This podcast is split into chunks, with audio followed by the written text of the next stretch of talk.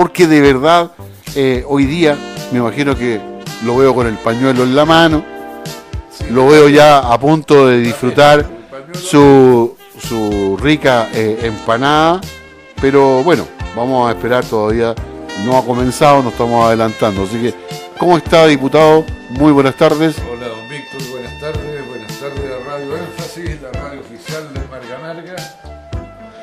También a su distinguida y leal eh, audiencia. Ayer con un pie de cueca partió el 18 en la Cámara de Diputados. Ahí animó la fiesta un conjunto folclórico de los funcionarios. Muy hermosas ellas, todas muy bien vestidas. Bueno, yo no sé si se pueden echar piropo a esta altura de la vida, porque de repente lo Por favor, pero- por favor, diputado. Pero es la verdad de lo que yo vi en, Eh, eh, por en favor, el eh, diputado, lo, lo llamo a Solo moción, moción de, De orden. de orden, de orden, por favor. Lo- ahora, bien moderno el esquinazo, po, con empanada y Coca-Cola. No me diga. Sí. Nada, Coca-Colita nomás. ¿Terremoto? La, la- ¿Terremoto? La, nueva mesa. Nada. Nada, nada. La, la mesa de la Cámara decidió que era sin alcohol el cuento. Bueno, no todos estaban felices, pero ya. Así que. Bueno, qué bueno tenerlo. con agua o con Coca-Cola. Le extrañamos, diputado, dos viernes ausentes. Sí, Eh, estado- bueno, de verdad que lo echamos de menos. Bueno, le agradezco sus palabras, don Víctor. Estaba un poquito tironeado por el estado de salud que afortunadamente ha ido mejorando de mi esposa. Qué ¿no? bueno. Pero eh, ya vamos de salida, ¿no? ya vamos Qué, bien. qué vamos bueno. bien. Me voy a tomar el, el tiempo también para saludar a nuestro querido concejal de la ilustre municipalidad de Villa Alemana, el señor Claudio de la Horra, que me imagino, porque también lo veo con pañuelo en la mano, lo veo con la posición esa como bien agallá. ¿Ah? No sé si hubo empanada o no, No, no, pero no Dicen que de la horra no, no, no deja bailar a nadie en la fonda, que él baila todo. No, no, no, no había empanada todavía, no, ni, ni chicha, no, no, to- todavía no. Y hubo consejo, eso sí, un importante consejo. Bueno, qué en viernes 13 qué va a quedar registrado en la historia de Villa Alemana ese consejo de hoy. A propósito de consejos y de enfermedades, me encontré con el señor alcalde cuando venía hacia acá po, y le pregunté por su salud porque estuvo un tiempo Bastante mal traer. bien a mal traer con una todo eh, ¿cómo se llama esto de origen? eh, eh, estas cosas que eh, alérgicas, alérgicas. Una neumonía alérgica. Sí, claro. Sí, no, no, que- estuvo, complicado. ¿En serio? No, si no es, no es, no cuidado. es- que, exactamente. bueno, ojalá que se recupere. ¿Y usted, bien. y usted relacionó la alergia con el consejo? ¿Cuál es la relación? No, no, ah, no, ah, ya, ya, ya. alcalde. Ah, ya, no, no, es que está haciendo una... Nos saludamos y aprovechamos a saludar a algunos vecinos que pasaban por ahí también. Así que Bueno, aquí a sus órdenes para Diputado, sirva. yo quisiera abrir fuego. Ah, miércale, al tiro. Vamos a estar un poquito más light, por supuesto, porque y ya estamos en vísperas de 18, pero importante, yo, eh, primero que nada, estos primeros minutos, porque ya seguramente no vamos a, a reunirnos seguramente por una semana. Eh, yo quiero entregarle los micrófonos a usted, eh, diputado, para que se pueda dirigir a nuestros auditores de Radio Énfasis, fieles auditores, y digamos, con motivo de las fiestas patrias, que digamos el saludo que usted quiere hacer para, para cada uno de ellos. Sí, bueno, yo quisiera que todo el mundo tenga unas bonitas fiestas patrias, que las pasen bien con la familia, los amigos. Sobre todo que no deje de acompañarlos nunca la señora Prudencia, porque es una fiesta demasiado larga, con muchas tentaciones y la idea es que termine bien. Desgraciadamente, don Víctor, no todo el mundo la va a pasar tan bien porque hay gente que, sobre todo en el campo, ya que estamos hablando de nuestras tradiciones y de nuestras fiestas patrias, eh, lo está pasando requete contra mal con esta sequía y esta catástrofe medioambiental que estamos viviendo. Mucha gente se le están muriendo los animalitos. Eh, el gobierno se demora y se demora en declarar la zona de catástrofe que podría permitir comprarle los animalitos de modo que no sea pérdida total de eh, la masa vacuna o, de cabritas o de ovejas que puedan eh, tener. Y ojalá que en estas fiestas también nos acordemos de esa gente y antes de entrar al zapateo en las fondas y a hacer salud con los terremotos y las empanadas, dejarle lo más resuelto que se pueda el problema a esta gente que está sufriendo. Yo le hago un encarecido llamado a la gente de la administración pública que tiene en sus manos hacer cosas como transferir eh, subsidios, INDAP, el servicio agrícola ganadero, el propio gobierno regional y que pasen la platita rápido para que la gente pueda enfrentar este problema tan acuciante. Yo me junté el martes con todos los diputados del Distrito 6 para recibir a eh, los regantes de la provincia de Quillota que nos hicieron entrega de un planteamiento acerca del orden en que se debieran ir resolviendo las cosas para que haya una solución efectiva y qué bueno que lo hicieron ellos porque no hay nadie que sepa mejor cuál es el problema y cómo resolverlo que el que lo está sufriendo. Por ejemplo, había una idea equivocada, todo el mundo creía que la intervención del río Aconcagua era una gran solución. Pero ellos nos hicieron ver que intervenir el río si no trae agua, lo que hay que hacer son pozos. Claro. ¿ah? Y bueno, así del pueblo uno va aprendiendo. Nos dejaron una hoja de ruta, al día siguiente recibimos al ministro de Obras Públicas y de Agricultura, le hicimos ver estas cosas. Esperemos que toda esta agitación, este movimiento, redunde en acción del Estado para resolver el problema, hasta donde se pueda, naturalmente, con obras de corto plazo y también de largo plazo. Así que mi solidaridad para la gente que está sufriendo y desearle que lo pasen también lo mejor posible en estas fiestas. Bueno, difícil tema, diputado, el tema de la, de la sequía, porque no- esto es transversal. Eh, Porque bueno, además hemos improvisado y nos hemos hecho los lesos durante mucho tiempo pensando que el paso de las horas va a arreglar el problema. No, esto se arregla con acciones. ¿ah? Y usted- lo mismo ¿usted cree que es posible eh, este proyecto que, no sé si lo habíamos hablado esto, diputado, el proyecto eh, para desalinizar el agua de mar, que sería Bueno, una, hay, una ayuda?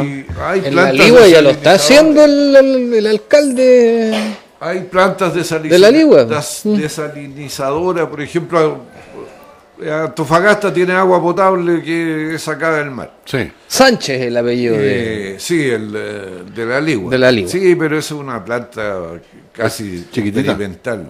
Sí, Ahora, yo creo que es parte de la solución, pero también tiene impacto medioambiental negativo que hay que medirlo bien, pues, porque no, aquí no cualquier so- no cualquier solución se puede. pero ¿por ¿Ah? qué tendría que ser un impacto? Porque no solamente hay, hay que hacer piscinas y pasar el agua. ¿Y dónde cree que vuelve el exceso de sal? Eh, bueno, Ah. im- importante. Entonces cambia el pH del agua pues, y Sí, claro. cambian las pesquerías Sí, claro. y cambia todo. Eso. Pero eso No, si es, no es tan sencillo pero es manejable, pero es manejable. Sí, lo mismo que hablan de la carretera hídrica, de traer Eso agua lo encuentro más acá. difícil. Pero eso es carísimo, eso es para No. 20, 30 años más, No. 20, 30 años más. Bueno, aquí ya Sí. va a ser un desierto todo esto. Bueno, de verdad que yo encuentro más menos viable eso de la carretera ahí. Y es muy cara. Claro. Porque, por ejemplo, si usted hace la boca toma en eh, el Vigo Vigo, Concepción, Sí. y la trae para el norte, supongamos para Petorca, tiene que llegar a Papudo, Son si 700 la trae por mar, Por mar, por un tubo Sí. más dentro del mar. sí. Pero Tiene eso- que llegar a Papudo y 700 de Papudo kilómetros. tiene que impulsarla para Petorca y Claro. para Chincolco y todos esos lados. O sea, es carísimo. Hoy día no hay manera de hacer eso. Eso es una- eh, no digo que no sea posible planteárselo en el horizonte y empezar a hacer los estudios y los trabajos que sea posible hacer hoy día, pero no es una solución para la urgencia que tenemos. Perfecto. Eh, concejal, Sí, bueno. nos tenía importante que- noticia de... Sí, pero antes, antes yo quisiera también algo que es complementario a lo que se está hablando, porque creo que acá va a haber que generar un cambio cultural respecto del uso del agua. ¿eh? Hay muchas cosas que pueden de alguna u otra forma contribuir ¿eh? a poder cuidar un recurso que es escaso. ¿eh? O sea, acá nosotros no hemos tenido crisis hídricas, eh, yo por, lo menos de lo que me recuerdo, los años 80, por el terremoto del, 80, del año 85, en donde justamente lo que salvó la vuelta ahí fueron los pozos de Villa Alemana, todavía en esa época quedaban molinos por otro lado, también hubo en, algún minuto, también me recuerdo, en, la década de los 2000, otra, otra sequía. Pero no tenemos una cultura que tenga que ver justamente con cuidar un recurso que se está volviendo cada vez más escaso. Y que al ser más escaso, yo aquí quiero también aprovechar de reiterar mi posición y mi visión respecto de que el agua debe estar en manos del Estado porque, o si no, se ve con el criterio economicista, ah, un recurso escaso, por ende se vuelve más caro.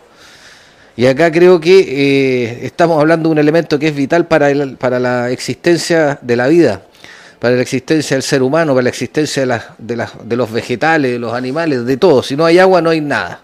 Entonces creo que se tiene que generar una conciencia eh, en relación a la, a la, gravedad de la situación y, y, una nueva cultura en el uso de este recurso. En relación al Consejo Municipal, bueno, yo les quiero contar de que hubo la aprobación de la planta municipal, la nueva planta municipal, eh, propuesta, digamos, en este caso por la Administración. Como concejal hicimos varias intervenciones respecto de lo que tenía que ver, uno, con los perfiles eh, que se están buscando, los cuales tienen que ser amplios y en concordancia con lo que dice la Subsecretaría de Desarrollo Regional.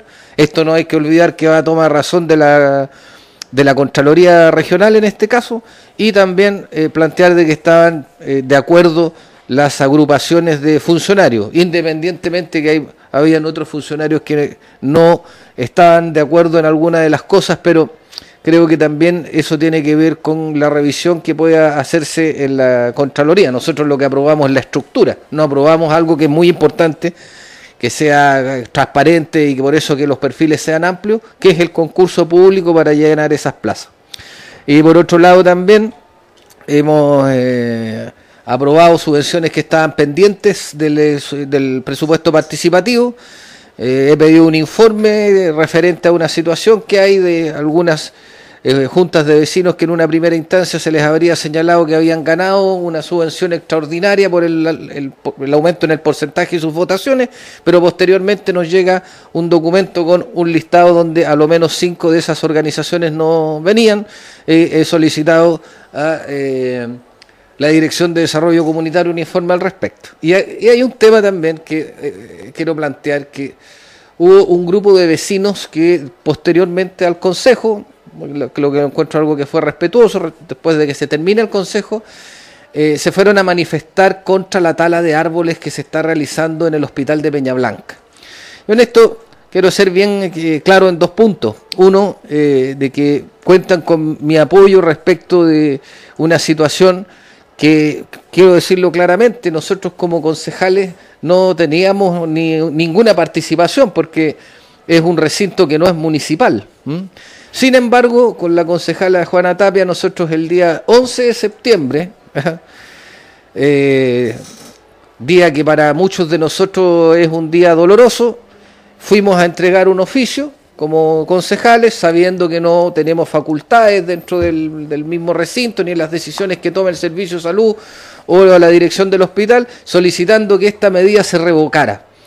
Porque, claro, hay muchas personas que eh, vemos ese, esos árboles, esos bosques, como parte del entorno y, hay un sentido de pertenencia.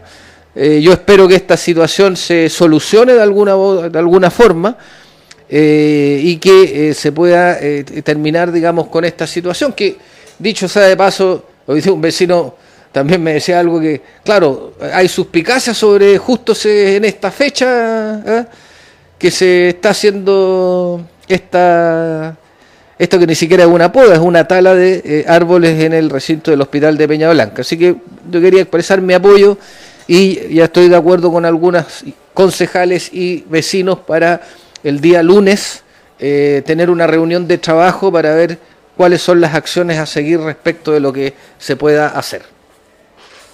Estamos en el programa Temas Pendientes, como cada viernes a las 13.30 horas estamos con el diputado Marcelo Chilin y también estamos con el concejal Claudio de la Horra, haciendo este siempre recuento de los temas que van quedando pendientes semana a semana. Y yo quería aprovechar entonces, diputado, de consultar los últimos eh, devenires del Congreso en materia legislativa. Hay tanto tema que no quisiera yo eh, consultarle, más bien quisiera consultarle a usted que nos diera el más relevante de las últimas semanas y que de verdad se está acaparando la agenda eh, legislativa. Bueno, en la Comisión de Hacienda estamos viendo y con cierta premura el proyecto que modifica el sistema de pensiones. Estamos escuchando a las partes interesadas, trabajadores organizados, eh, la industria de la AFP ha pedido ser escuchada también, hemos escuchado especialistas como el ex ministro eh, de Michelle Bachelet en Hacienda, don Rodrigo Valdés, escuchamos a la Fundación Sol, que es más bien cercana al Frente Amplio, no más AFP, que dicen que tienen una propuesta alternativa pero que nunca la han podido presentar eh, yo creo que ese es el proyecto más importante de todo. Ahora, ¿qué va a salir de ahí? No les puedo garantizar nada porque todavía está eh, recién comenzando la discusión en la Comisión de Hacienda. Y ahí va a haber cosas bien definitivas, eh, si se quiere, por parte del gobierno, lograr la aprobación de su iniciativa. Después hemos hecho otras leyes que, bueno, tienen su importancia para la vida cotidiana uno para eliminar la papelería en la administración pública, que la gente pueda solicitar las cosas por el sistema de internet, digital, en fin. Otro sobre alfabetización digital en las escuelas, la obligatoriedad de enseñar a utilizar estos medios de comunicación.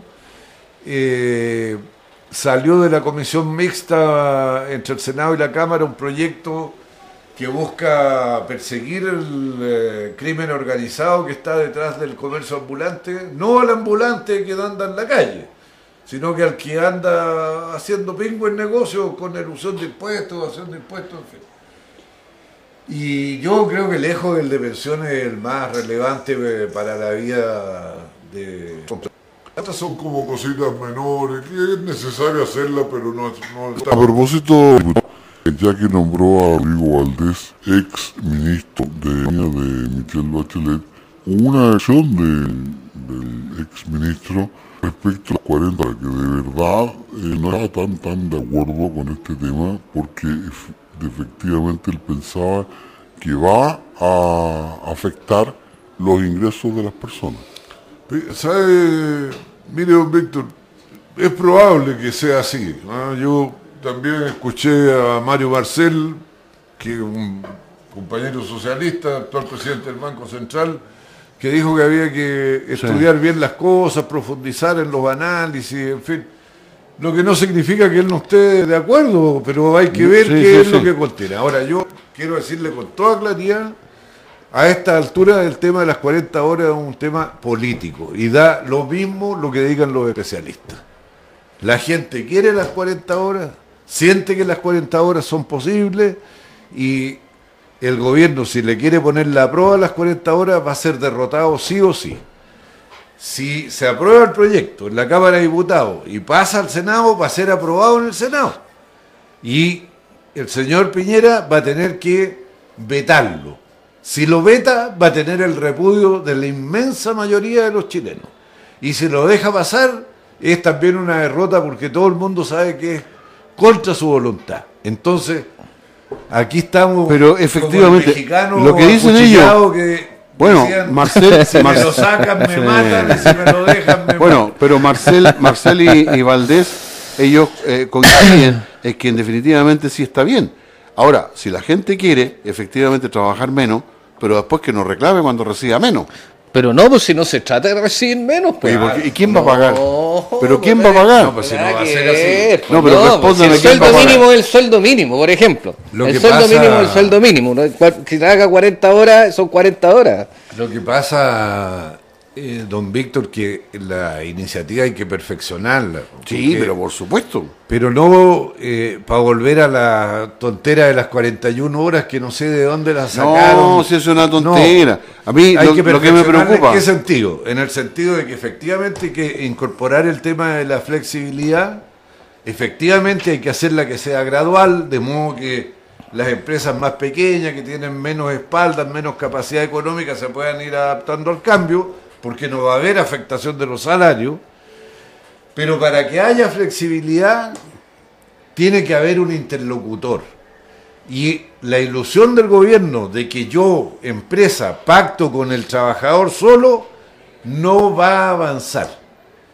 Tienen que pactar con quién? Con los sindicatos. Esto no es novedad en Chile. En Chile hay leyes de adaptabilidad laboral. El pacto, por ejemplo, en las mineras, siete días arriba en la mina, siete días en su hogar, es un acuerdo entre la patronal de la minera y el sindicato de la minera. Entonces, no es cierto que en Chile no haya adaptabilidad laboral, pero la adaptabilidad solo es posible a través de un pacto, pero entre entes equivalentes. po. No una empresa gigantesca con un pobre señor abandonado a Sí, su no, suerte. es que Eso no es son distintos- pacto de adaptabilidad. Son, son, son distintos temas. Lo que, lo que yo vuelvo a repetir, esto es que no hay que ser ingeniero comercial, ni matemático, ni científico, No, por para supuesto. descubrir que si va a trabajar menos horas, va a recibir menos. No, es que no, es así, po. Es que, mire, déjeme plantearle. A ver. Si yo tengo una panadería Sí. y tengo cinco trabajadores y con las 45 horas yo hago 100 kilos de pan, que tengo que entregar esos 100 kilos de pan. Con 40 horas no voy a hacer 100 kilos, voy a hacer 90. ¿Quién va a hacer los 10 restantes? Tengo que contratar otro personal. Me va a encarecer mi costo. ¿Y? Porque ya el pan no me va a costar lo mismo. ¿No es cierto? Voy a subir ese... ese... ¿Pero cómo? ¿Lo voy a entregar No, más barato? No, no es así. A ver, ¿cómo es entonces? no es así. O Pero sea, lo, que usted, ¿cómo es? lo que usted señala, respetando su opinión, pero es un criterio completamente economicista y basado en lo que se señalaba por ahí por el siglo XX. Porque lo que tiene que ver es con la optimización de las horas ah, trabajadas. Usted me dice entonces que los cuatro panaderos van a hacer los 100 kilos en 40 No horas. necesariamente, si usted tiene que contratar puede otro. ser. pues, Sí, ¿Ah? Puede puede, ser. Bueno, de acuerdo a lo que usted me estaba Pero, planteando do- respecto do- si yo llego a un acuerdo. Víctor, pero es que para Lo que no lo- hablar de cosas especulativas. Sí, claro. El año 2005, en Chile, en Chile, no en Marte, se redujeron las De horas 40 y- de de 48 a 48 45. Así, correcto. Y no hubo ni despidos masivos ni reducción de los salarios. Fue compensado con productividad. ¿Y por qué si pasó ya una vez no puede pasar eh, de nuevo? ¿Que lo- lo- los empresarios solo supieron adaptarse una vez? ¿No se pueden adaptar dos veces? ¿Y los trabajadores no La- se pueden la adaptar la más de pregunta, una vez? Sí, la pregunta Ah. es, diputado, es que si efectivamente ocurre eso, ocurrió con las 45 y con esto, la pregunta es si efectivamente los empresarios se hicieron cargo de ese de ese costo, porque esto tiene un costo, esto no es gratis. cargo, Se hicieron eso- cargo. Y por eso también fue gradual para la pequeña y mediana. Exacto, pero se hicieron, se hicieron cargo porque finalmente los productos que ellos hacían o los servicios que vendían subieron.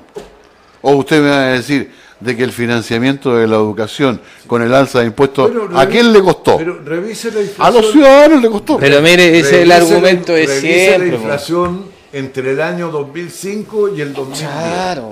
¿Ya? A ver, ¿cuánto subieron los, los precios a consecuencia de esto? Nada, po. La inflación siguió siendo menos del 3%. Bueno, le voy a dar un solo dato nomás, diputado. En el 2005 la, la benzina costaba 450 pesos, hoy día cuesta el precio de la 750. benzina Ah, no- bueno, pero no usted me está diciendo... ese es un, ese es un producto Bueno, que tiene. pero- Eso no pero- eso en tiene un producto que se- Pero es- me, me No, lo no, pero- le subió. claro, pero- el tipo que Pero- tiene pero vehículo y que va a trabajar en la- vehículo le costó pero más. No por la reducción de la jornada laboral. No, No, si no, estoy tiene diciendo, nada que ver, pero po. en el fondo lo que le estoy diciendo es que alguien pagó eso. Alguien lo pero tuvo que por el pagar. alza de la y no fueron los empresarios. pero la- pero- los empresarios no pagaron eso. Pero el alza de la benzina es el alza de un bien que tiene demanda inelástica, perdón, elá- inelástica, bien digo. ¿ah? O sea, si a usted le suben la benzina, va a comprar igual benzina. ¿ah? Entonces, acá no, esto tiene que ver con la productividad, a mi juicio, de las horas de trabajo. O sea, porque Chile es uno de los países en que más horas se trabaja, pero cuya producción ¿ah? No, es, no, es, relativa a, esa cantidad de horas de trabajo. Entonces, cuando se señala... no diga eso, porque en China se trabajan 12 horas de lunes a sábado. Bueno, yo, le, yo, le, voy a traer el dato de los países, eh, ya, pero usted, usted sabe... Una dictadura. sí, pero un dato, yo quiere que le dé 30 datos, ¿o no? ¿Quiere que le dé 30 datos sobre su dato, no? la comunidad europea completa. Se trabajan menos horas y, cuál es el ingreso per cápita de cada uno pero si no tiene que ver con ¿Cómo el que no tiene que ver? No, pues tiene, que, ver, con eso. Tiene, no, pues tiene que ver tiene que ver con la forma en que tú desarrollas las tareas dentro del trabajo. Obvio. No, mire, me va a disculpar, porque, pero no, es por echarle nada encima, pero es mi profesión, hago clases de lo que le estoy diciendo. Tiene que ver cómo, cómo usted desarrolla su proceso productivo. no, usted sabe lo que pasa, está, y yo respeto su opinión, pero es el mismo cántico llorón ¿eh? de muchos empresarios bueno, que ya no la está respetando todo, todo, ya no lo la está hace, respetando porque es cántico llorón entonces no, pero si es lo que es pues si usted es el experto mire, pero déjeme, déjeme no, terminar es que usted me está diciendo que soy un llorón terminar. no lo que le estoy diciendo llorón. simplemente es que pero me va a dejar terminar o no? No, porque no ah, lo voy a dejar, terminar. No lo voy a dejar terminar, porque simplemente lo que usted está diciendo me está echando el poncho encima. Yo soy experto en esto. Yo, está bien que soy experto. Lo que yo le estoy diciendo, que hoy día para mí el hecho de que se trabaje en 40 horas, alguien tiene que pagar eso. Usted, lo, que usted lo que acaba de decir es que esto se va a traspasar a los consumidores. Sí, señor. Eso es lo que está diciendo. Sí, señor. ¿Ah? Y es un cántico llorón. Porque es lo mismo que dice, ahora espero que me deje terminar, ¿ah? es lo mismo que dice el empresariado en este país para cualquier reforma que va a favor de los trabajadores. Para cualquiera. Siempre es o que va a haber más desempleo, cosa que no, no ha pasado otras veces, o que las cosas se van a encarecer, yo le quiero decir que los que ponen los precios lamentablemente en este país son solo los empresarios, porque aquí ni siquiera hay control de precios. Y no van a perder, bueno, no, pero usted no, repita un cántico de algo que no yo no estoy repitiendo. No es así. No, yo no sigo ninguna ideología política, eh, soy simplemente por lo que tengo la experiencia de 45 años trabajando, no le debo un peso a nadie, nunca he sido mandado por un partido ni que predique una cosa concreta o haga eslogan. Es por lo que yo he vivido, simplemente. Así que nadie me está pagando aquí. ¿Y qué tiene que, ver eso con las 40 horas? Porque me está hablando los chilenos, de cánticos llorones. Usted sabe cuál es el llorones el no es que esté diciendo simplemente llorón, yo, no. se lo digo, usted está Yo le digo en este minuto que usted tiene la capacidad de simplemente Usted no deja hablar y eso que es el moderador. No, yo ah, digo que yo no tengo problema en debatir, pero se nos va a ir el programa. Sí, pero cuando usted ah. ataca con el eslogan no, si no que le enseñó seguramente a alguien no, no me no le ha enseñado a nadie usted aparte de irrespetuoso. ¿ah? ahora soy irrespetuoso. Sí, porque, usted está diciendo, usted está diciendo que es un eslogan y no es un eslogan. Yo tengo la convicción de que tengo la convicción de que se puede perfectamente trabajar menos y mejor. Si usted no lo cree, bienvenido, usted no lo cree, lo bienvenido. respeto. Bienvenido, pero quiere decir que lo puede hacer, déjeme terminar. Maravilloso. Usted, interrumpe a cada rato, pero bueno, da lo mismo. Quiere monólogo, ahí tiene el micrófono, habla lo que entonces simplemente hable ahora. Veamos cuánto ha hablado usted y cuánto es lo que no me ha dejado decir a mí. ¿eh? Yo tengo confianza, confianza en los trabajadores. Y los trabajadores si trabajan en, mejores condiciones, mejor todavía, para poder producir más y mejor. Y eso no es un eslogan. Pregúnteselo a todos los ciudadanos si están de acuerdo o no con las 40 horas. El año 2005 se dieron los mismos argumentos en contra don Víctor. Y lo único que hoy día es atendible es que efectivamente la economía mundial y el dinamismo de la economía en general el año 2005 era mayor que el de hoy día. Y por eso hay que eh, ver en profundidad el tema, porque no es solo la reducción de las 40 horas, es como le digo yo, los pactos de adaptabilidad, los pactos de flexibilidad, de modo que todas las empresas puedan en periodos de tiempo diferentes seguir produciendo como producen hoy día. Pero eso se hace con la organización de la producción de otra manera, que fue como se hizo el año 2005. Y por eso no hubo ningún descalabro. Si la gente ni se acuerda de que el año 2005 se redujeron tres horas a la semana la jornada, ni se acuerda. Diputado, diputado per- perdone que le, que le- le interrumpa. sí, es es lo que yo pienso. Está bien. Es, es sí, lo que yo pienso. Le voy a decir- Yo- pero es que permítame, yo no- permítame decirle algo. Está bien permítame que decirle todo algo el mundo desde, desde el punto un de vista. Lo que yo le estoy diciendo punto de es un vista de un ciudadano, ¿Ah? un ciudadano, simplemente. Y entonces respóndame. En el gobierno de Bachelet, y esto no tengo nada con, no tengo nada con la con la gratuidad. No, no estoy en contra de eso. Lo que estoy diciendo es que lo que se dice y lo que se propone no se cumple. Eso es lo que estoy diciendo en la materia de reforma educacional y la educación gratuita, le voy a decir dos hechos desde que ocurrió esto. Se pidieron 5 mil millones de dólares para financiar la gratuidad, que en principio era el 100% y finalmente no alcanzó para el 100%, alcanzó para el 70%. ¿Usted sabe la situación que ocurrió hoy día? Hoy día la educación se está llevando 15 mil millones de dólares. Y le estoy diciendo que en el 2005, cuando usted me estaba hablando, habían gente que se graduaba, 180 mil personas que se titulaban. Hoy día son 220 mil y se gasta tres veces más en la educación. Pero porque es gratuita una parte, pues. Bueno, Es pero gratuita lo que le estoy diciendo es que se está gastando más. Qué bueno ¿Pero que se dónde va a esté parar? gastando más. ¿eh? ¿Pero a dónde va a parar? bueno. ¿Pero a dónde va a parar más? ¿A dónde va a parar esa plata? a las familias que No, no va a parar. Pero si se están titulando menos. No, Ah, no, bueno, no, ese ese es no, ese problema, no, ese no es un... A ver, no, no pueden Ese estar titulándose no tiene- no menos... Tiene que ver con la gratuidad de la educación, no. Porque no están yendo a clase. No, Ah, bueno. Ese es otro argumento Ah, también es que- de los es que ahí mismos. también seamos claros. La gratuidad quedó establecida por el número de años que tiene la carrera más uno. Así es. Ahora, si un estudiante y una familia decide desperdiciar la duración de la carrera más un año, problema de esa familia. No, tiene. que no me ¿por qué diga la- eso, a pues, ver, diputado. ¿Por qué la sociedad? Diputado, no me diga ¿por qué eso. la sociedad se va a El hacer problema de la familia es dinero de todos los chilenos. Bueno, ¿y por qué le va a seguir pagando a todos los chilenos la flojera del que en vez de salir en cinco Eso es lo años... que le estoy diciendo. Bueno, es lo que no le paguemos la flojera. también, pues. No, es lo que le estoy diciendo yo. Claro. La gratuidad es el, el número de años de la carrera más uno. Y punto. Y ahora, claro, nos faltan los que andan diciendo que hay que revisarlo. No, yo no estoy de acuerdo que hay que revisarlo. Porque es plata de todos los chilenos. Pero, pero usted sabe que se gasta más en educación hoy día. ¿Y, qué eso, que ¿y se- usted cree que eso está porque Se le mal? pagan mejores salarios a los profesores, pues. Porque es gratis la educación eh, primaria y secundaria. Salvo los colegios particulares pagados, que eso es problema de los que nos quieran sostener. Pero los particulares subvencionados y los, eh, los, eh, establecimientos públicos, que siguen siendo principalmente municipales, la educación es gratuita.